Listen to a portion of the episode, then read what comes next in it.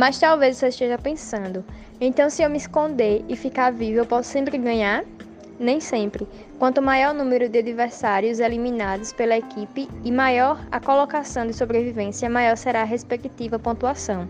Isso porque, além de números fixos de pontos por colocação, o valor final varia de acordo com a quantidade de abates individuais pelas quais a equipe foi responsável. Ou seja, quanto mais abates e mais tempo vivo, mais pontos se ganha.